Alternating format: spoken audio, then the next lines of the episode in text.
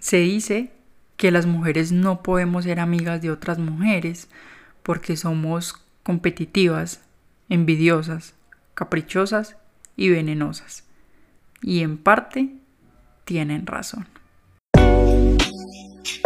Hola, mi nombre es Mónica y en esta antiterapia te doy mi opinión de lo que sé basada en mi experiencia como psicóloga, pero sobre todo como ser humano.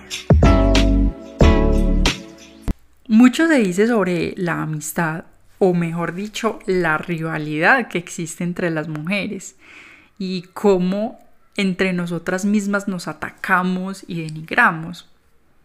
De ahí se dice que las mujeres no tenemos verdaderas amigas porque siempre estamos buscando criticar a la otra, ya sea por envidia o por prejuicio. Por eso se nos considera personas incapaces de llevar una verdadera amistad con nuestro género. Pero, ¿qué tan cierto es esto? Desde siempre se ha sabido que las mujeres nos envidiamos, nos criticamos, nos lanzamos miradas poco cordiales y sonrisas hipócritas y aunque no quiero generalizar y decir que todas las amistades entre mujeres son así, no puedo negar la realidad de que en la mayoría de los casos esta viene siendo una triste verdad. Y lo sé porque yo también fui ese tipo de mujer. Y sin que piensen que me voy a justificar, quiero que hablemos un poco de por qué se da este tipo de interacción entre nosotras. A ver, esta forma de rivalidad viene de muy lejos, de las épocas en que las mujeres solo debíamos preocuparnos por conseguir marido. Y viéndolo así, en esas épocas cualquier mujer podría considerarse una rival para la otra. Y es por eso que en la literatura clásica las historias están plagadas de celos y de competitividad, pues una actitud pasiva frente a otra mujer podría significar la ruina para ti y tu familia si no ganabas la contienda de conseguir marido. Y aunque estas narrativas por suerte han ido cambiando, ese pensamiento ha calado tan profundo en nuestra cultura que, sin quererlo, seguimos perpetuando ciertas actitudes, porque es que ese tipo de cosas no desaparecen de la noche a la mañana. Si comparamos el tipo de amistad que existe entre los hombres versus la que existe entre las mujeres, la verdad no quedamos muy bien paradas. Prácticamente terminamos siendo unas arpías, porque mientras en los hombres existe una verdadera amistad y una sana rivalidad, entre las mujeres esta rivalidad es de un todo o nada. O yo lo tengo todo y te dejo a ti sin nada, o es al revés. Y ese tipo de actitudes son las que permanecen hoy en día. Claro, ya no competimos por un marido, pero sí por una posición, ya sea en la sociedad o en lo profesional. Entonces, aunque la rivalidad entre mujeres no es un problema inherente a la naturaleza femenina, es decir, no es como que nacemos así, esta más bien se da por una construcción social que se ha perpetuado a lo largo de los años. Las mujeres no somos intrínsecamente envidiosas o críticas entre nosotras, pero a menudo nos vemos atrapadas en dinámicas competitivas debido a la presión social y las expectativas que se nos imponen. Y debido a esas expectativas, muchas veces inalcanzables, llega la comparación. Compararse en exceso con los demás es una lamentable costumbre que contribuye a aniquilar la confianza en uno mismo. Es una de las vocecitas interiores más destructivas. Cuando nos fijamos en los demás y nos comparamos por lo bajo o por lo alto, esto puede dar lugar a una sensación de valoración, es decir, soy mejor o peor que, aunque también de deseo, lo cual afecta directamente nuestra autoestima, porque la mayoría de las veces esta comparación ocasiona emociones perturbadoras, establece un límite entre nosotros y el resto del mundo y nos aísla en un proceso donde a veces nos tranquilizamos equivocadamente acerca de nuestra propia valía. Por ejemplo, no tengo confianza en mí misma, siento que todo lo hago mal y que no estoy consiguiendo lo que alguna vez me propuse. Luego veo a otra persona, una mujer, que desde mi punto de vista es exitosa, guapa, perfecta. Eso termina de joder la confianza en mí misma. Entonces caigo en esa espiral de menosprecio y busco a alguien que a mis ojos se vea inferior para que yo me pueda sentir mejor. Y usamos frases como hago esto mucho mejor que ella, ella viste mal, etc. Pero si lo analizamos detenidamente, con este tipo de actitudes, lo único que hacemos es atribuir a los demás nuestras críticas negativas sobre nosotros mismos. Porque al yo decir que ella es o hace, lo que en realidad estoy sintiendo es que mm, todos deben pensar que no tengo nada interesante que decir, o que soy fea, o que no hago nada bien. Entonces, para sentirme menos peor, proyecto todas estas emociones en alguien más. Vean, no se sientan mal si al escuchar esto se sienten identificadas o caen en la cuenta de que ustedes también han incurrido en esto. Yo también lo he hecho, muchas veces. Como les dije, yo fui ese tipo de amiga que aunque se alegraba de los logros de sus chicas, en el fondo sentía envidia. Porque sentía que si ellas triunfaron, yo no lo iba a hacer porque me enseñaron que solo puede haber una ganadora, que si alguien más es exitosa, entonces yo debo ser un fracaso. Y como yo no deseo ser un fracaso, tengo que voltear la tortilla para que quien fracase sean ellas y no yo. Y sé cómo suena eso. Horrible. Y ustedes pensarán qué tipo de persona soy yo y qué clase de amiga soy. En estos momentos me alegra decir que he podido desprenderme de ese tipo de creencias y ver a las mujeres con sororidad. Pero para llegar acá, primero tuve que aceptar que fui ese tipo de persona que les he mencionado, envidiosa, caprichosa, competitiva, hipócrita. Hay que reconocer que no se es buena persona para poder llegar a serlo. No se cambia lo que no se reconoce y acepta no se mejora lo que no se distingue.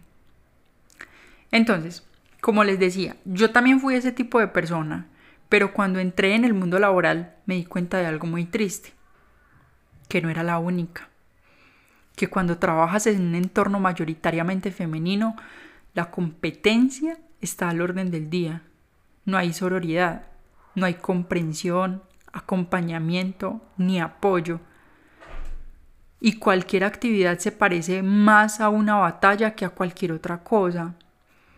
Esta competencia no está impulsada en sacar adelante una empresa o un proyecto, sino en ver quién hace más y lo hace mejor.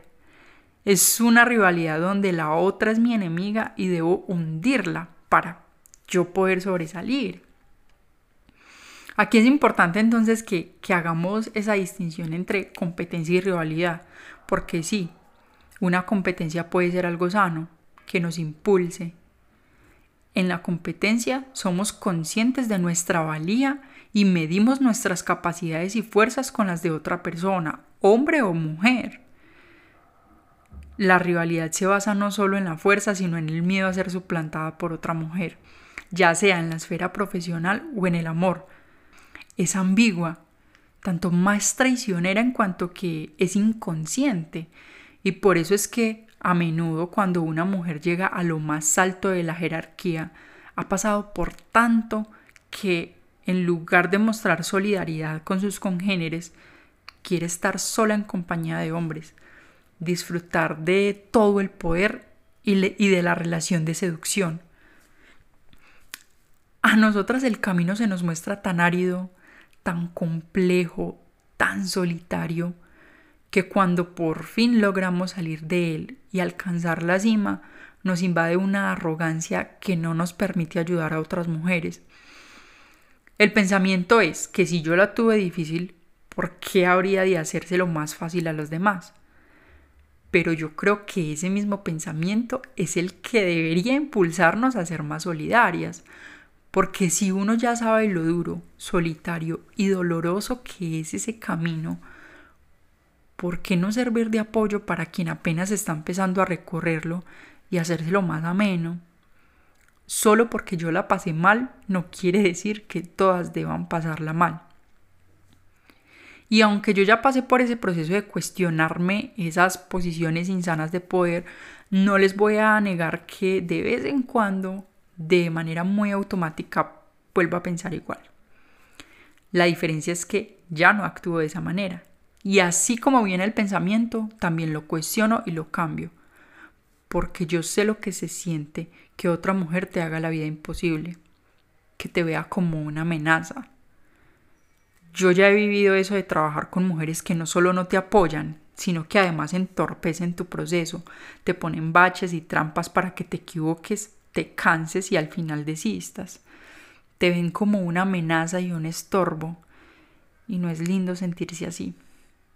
Y por lo mismo, no quiero que otras se sientan así. Intento dentro de mis posibilidades ayudar a quien me lo pide, no ser egoísta con lo que sé o pueda compartir porque quiero ser el apoyo que yo nunca tuve.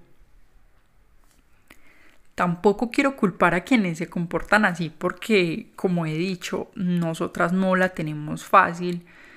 Y bueno, la teoría es que estas mujeres preparadas seguramente han tenido que luchar para poder triunfar en su carrera y al ser una minoría han adoptado este mecanismo de defensa constante con el fin de imponer su poder y de este modo autoafirmarse. No juegan en, en equipo, tampoco ayudan a las mujeres, quizás porque como nunca les han regalado nada, no saben hacer regalos. Han alcanzado un cierto nivel de decisión y de poder, pero no me parece que sea muy inspirador. Sin embargo, tengo la esperanza y la confianza de que poco a poco esto va a ir cambiando, que dejaremos de vernos como rivales y empezaremos a vernos como compañeras y guías. Y bueno, ya sabemos que en el trabajo y el amor nos comportamos así, y ya hablamos de por qué nos comportamos así. Pero falta abordar el punto más importante. ¿Qué pasa con nuestras amigas? Somos igual de arpías cuando se trata de nuestras amistades más sinceras y leales. Yo me atrevería a decir que sí, porque la amenaza sigue siendo la misma. Esa necesidad de ser yo la que destaque, de mirar con ojos críticos a aquella que pone en riesgo mi posición en el grupo, aquella a quien debo opacar para que quien brille sea yo.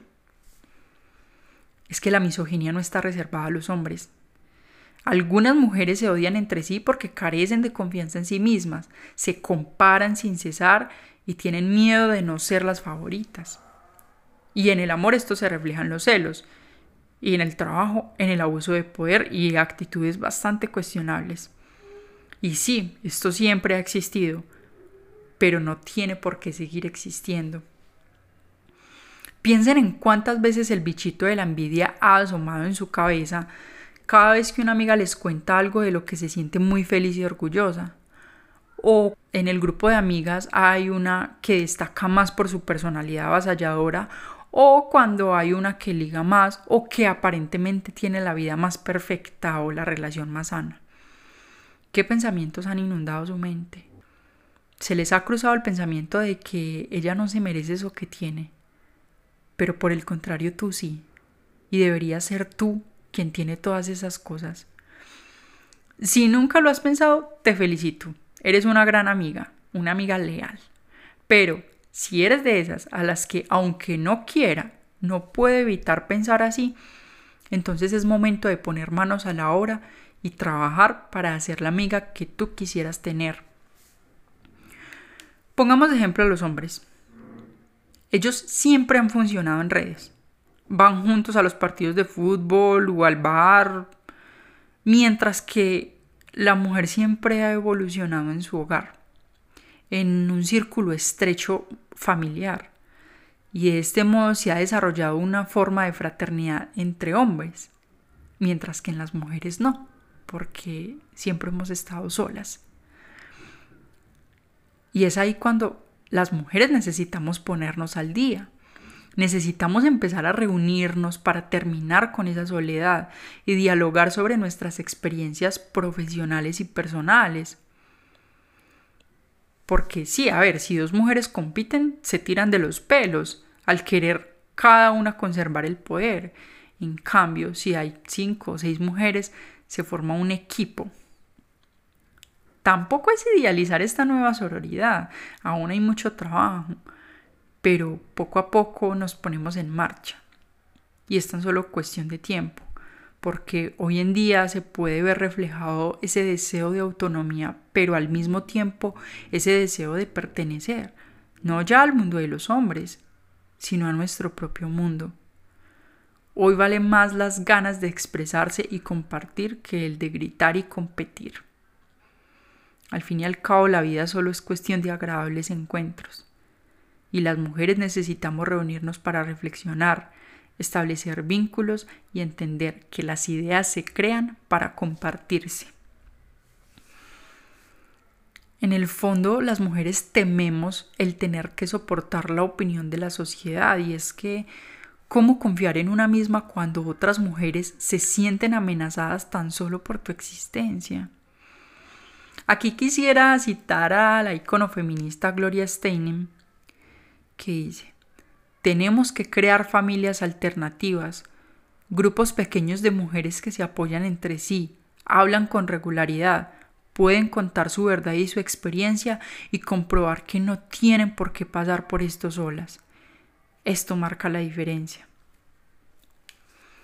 Como vimos a lo largo de la historia, estos patrones de rivalidad han sido alimentados por la sociedad y la cultura, pero es fundamental entender que no tiene por qué continuar existiendo en el presente y en el futuro.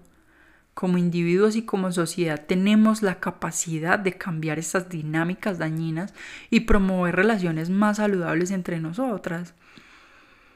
Así que si alguna vez te has encontrado pensando en términos de envidia o comparación hacia otras mujeres, Tómalo como un signo de que debes trabajar en tu propia confianza y autoestima. Ser una amiga leal y solidaria comienza por ser una amiga leal y solidaria contigo misma. En lugar de centrarnos en lo que otras personas tienen o han logrado, debemos aprender a celebrar sus éxitos como parte de un camino que es único para cada una. Todas somos individuos con nuestras propias historias, luchas y triunfos. Y es importante recordar que nuestros logros no disminuyen los de los demás. La sororidad, la solidaridad entre mujeres es una fuerza poderosa que puede impulsarnos hacia un cambio positivo. Al unirnos y apoyarnos mutuamente, creamos un entorno en el que todas podemos prosperar. Reconozcamos que la rivalidad y la envidia son emociones naturales, pero también son oportunidades para el crecimiento personal.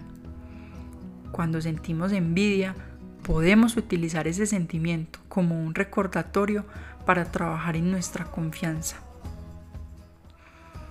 El verdadero poder se encuentra en la unidad y la colaboración entre mujeres y cada una de nosotras tiene un papel fundamental en la construcción de un mundo donde esta rivalidad sea cosa del pasado.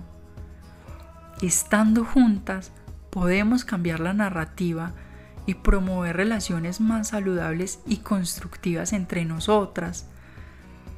Dejar de vernos como enemigas y vernos como aliadas, compañeras, Recordemos que somos más fuertes cuando nos apoyamos mutuamente y nos empoderamos unas a otras. Así que unámonos en solidaridad y celebremos el éxito de todas las mujeres que nos rodean, porque cuando lo hacemos, estamos construyendo un futuro más brillante y equitativo para todas nosotras. Estamos construyendo un nuevo mundo.